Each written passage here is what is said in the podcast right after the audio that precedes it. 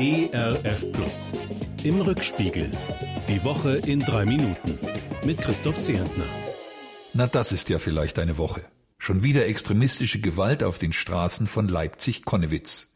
Linke Krawallmacher greifen Polizei und Gesellschaft brutal an, mit Flaschen, Pflastersteinen und Feuerwerkskörpern. Mich besorgt es, wie ungeniert Extremisten von links wie von rechts ihre Welt sich durchsetzen wollen.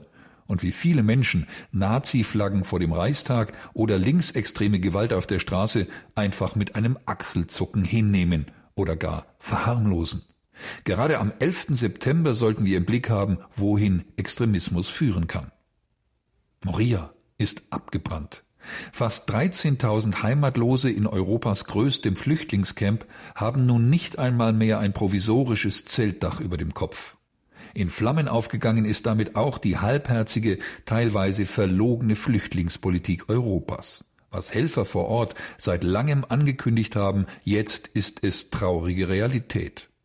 Mir gehen alte Worte aus Psalm 72 durch den Kopf. Der Herr wird den Armen erretten, der um Hilfe schreit, heißt es da, und den Elenden, der keinen Helfer hat.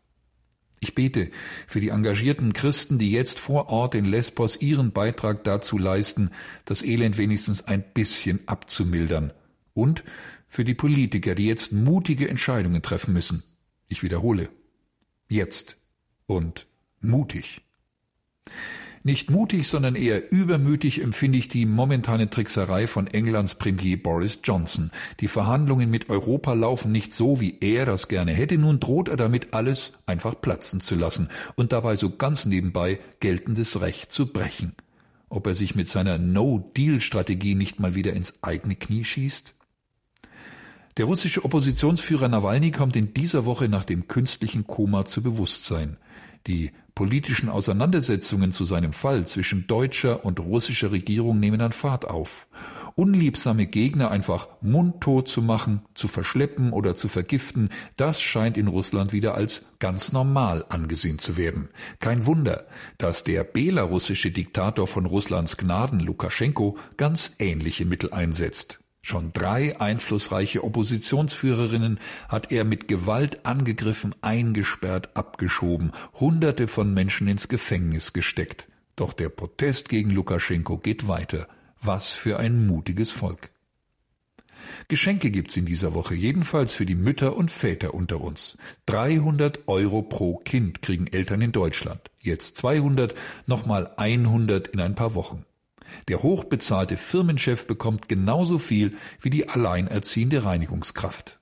Dieser Ausgleich für die Riesenherausforderungen durch Corona mag ungerecht sein, nur ein Tröpfchen auf den heißen Stein, aber er macht doch deutlich, nicht nur Fluggesellschaften, Automobilkonzerne und Profisportvereine sollten in diesen schweren Zeiten unterstützt werden, sondern gerade und vor allem auch die, die sich für unsere Zukunft einsetzen, für unseren Nachwuchs, die haben es wirklich redlich verdient. Bitte mehr davon, liebe Politikerinnen und Politiker. Ein Wochenende mit verdienten oder unverdienten Geschenken wünsche ich Ihnen und mir und den Flüchtlingen in Moria ganz schnell eine Unterkunft und eine Perspektive. Ihr Christoph Zehentner. Im Rückspiegel. Auch in der Audiothek oder als Podcast auf erfplus.de. ERF Plus. Gutes im Radio.